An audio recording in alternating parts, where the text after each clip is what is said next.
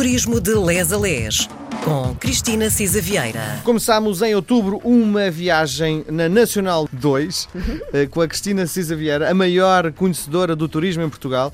Eh, A ideia é também mostrar um bocadinho este interior meio perdido.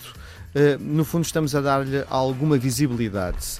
E já passámos a zona do Ribatejo e hoje leva-me aonde? Boa tarde, Cristina. Olá, Miguel. Olá a todos. Já saímos do Ribatejo, de facto, da região centro. Hoje vamos entrar no Alto Alentejo, no distrito de Porto Alegre, e vamos sair hoje ah, no ah, Alentejo Central, digamos assim. Ah, o Alentejo é aquela imensidão de planícies e de extensão. onde os Grandes retas, não é? Atenção, atenção a quem vai a conduzir, toma um café que pode adormecer, não é? É verdade. Ou então ponha a música aos berros, ponha-se de fora, abra a janela, ah, porque ainda por cima, comendo bem, dá assim uma certa sonolência depois do almoço. Mas nós temos aqui uns spots onde se pode realmente dormir umas cestinhas hoje. Ora bem, no Alto Alentejo, então, começamos em Ponte de Sor, hum, que eh, tem umas grandes lesírias, não é? As lesírias do, do Sor.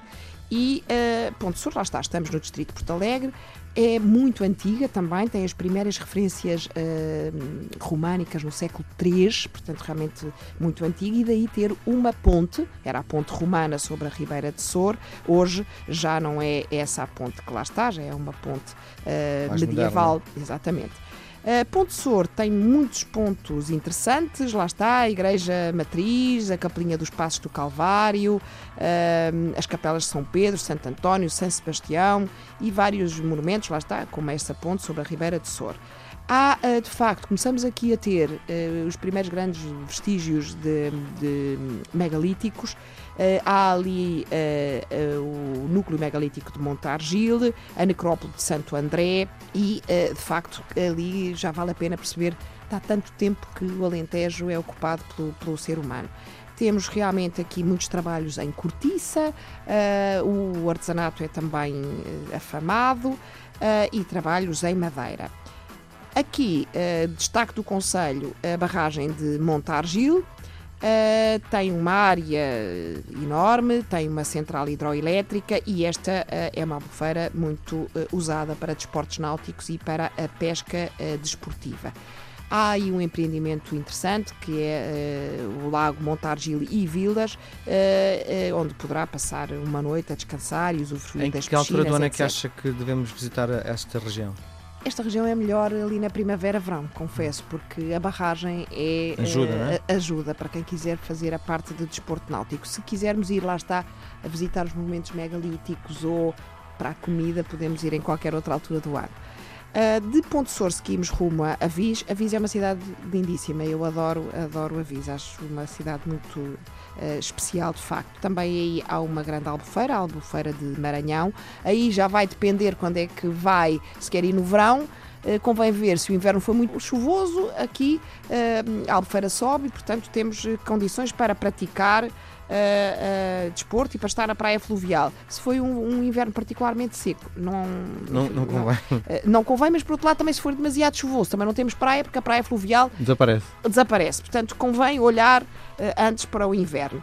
Esta barragem tem um clube náutico, tem um cais flutuante, tem uma escola de ski com pista de, de- de saltos. Uh, aí há um bom parque de campismo e um restaurante. Então diga-me, eh, qual é a altura certa para visitar a Viz?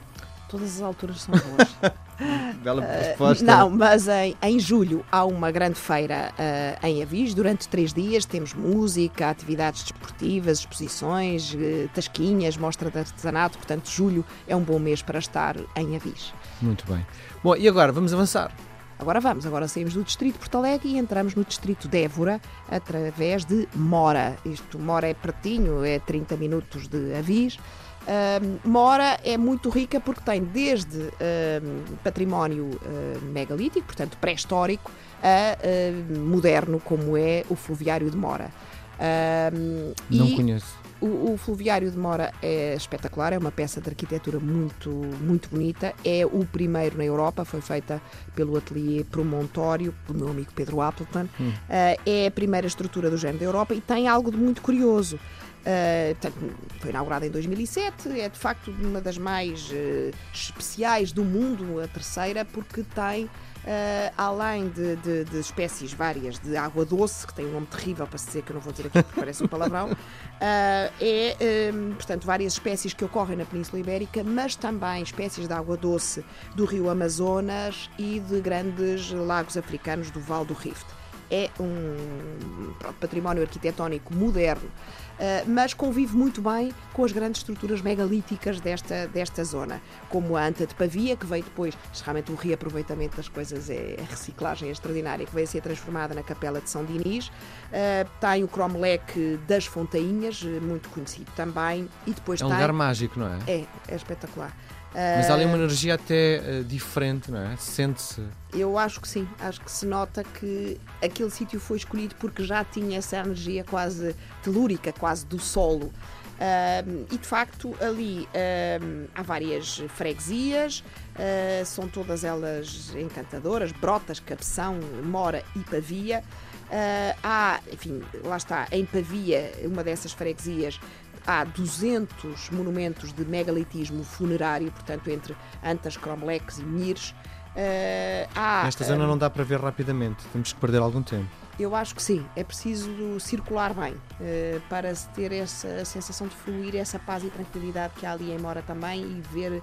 Não vamos fazer os 200 monumentos megalíticos, não é? Quer dizer, não vamos fazer um reconhecimento ponto a ponto, mas vale a pena uh, ir de facto a alguns. Eu acho que vale a pena ir ao Cromlech das Fontainhas, uh, ir à Anta de Pavia, que lá está, que data do terceiro milénio antes de Cristo e que depois veio ser transformada e aproveitada pela, pela cristandade. As Brotas é uma das freguesias, porque há lá um santuário onde se diz que uh, terá aparecido um pastor e uma vaca com Nossa Senhora de Brotas. Poderíamos perder algum tempo na observação de aves, Mora tem também, para variar, uma gastronomia extraordinária. Claro que o pão, estamos no Alentejo, não podia de ser. E a carne de porco uh, também. A carne de porco, obviamente, as carnes de porco preto, tem sopa de cação também, as migas de espargos, ensopado de borrego, sopa de coelho, tomatada, sopa de beldroegas. A minha avó fazia uma sopa de beldroegas extraordinária. Mas é que fazia mesmo. que, uh, e, uh, e, de facto, os vinhos. Também temos aqui. Os vinhos alentejanos são maravilhosos. Se formos em dezembro, podemos ter a sorte de apanhar uma prova dos vinhos novos uh, numa, numa feira específica. Uh, se uh, de facto formos em fevereiro, temos uma prova, uma feira nacional de artigos de pesca desportivo. Em setembro temos a Expo Mora. Uh, em dezembro temos também, juntamente com a prova dos vinhos novos, uma mostra gastronómica de caça. Aconselham algum hotel para ficar?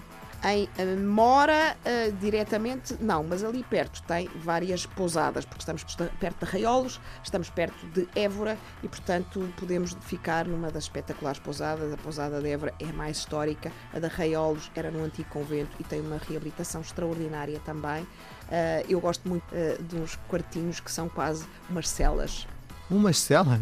em, em Arraiolos, mas, hum. mas são Marcelas modernas. Claro, muito bem. Nós voltamos a conversar na próxima semana. Cristina, um beijo grande até a sexta. Um beijinho a todos, Miguel.